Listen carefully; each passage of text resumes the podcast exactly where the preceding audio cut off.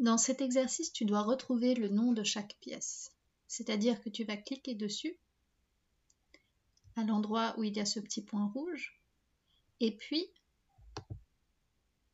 ensuite tu pourras écouter les noms des pièces et puis choisir le bon.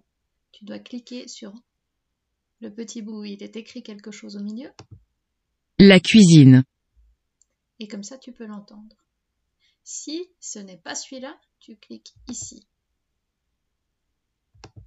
La salle à manger. Si tu penses que c'est celui-là, tu cliques ici.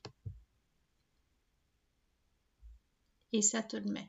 D'accord? Tu ne pourras vérifier tes réponses que quand tu les as toutes placées.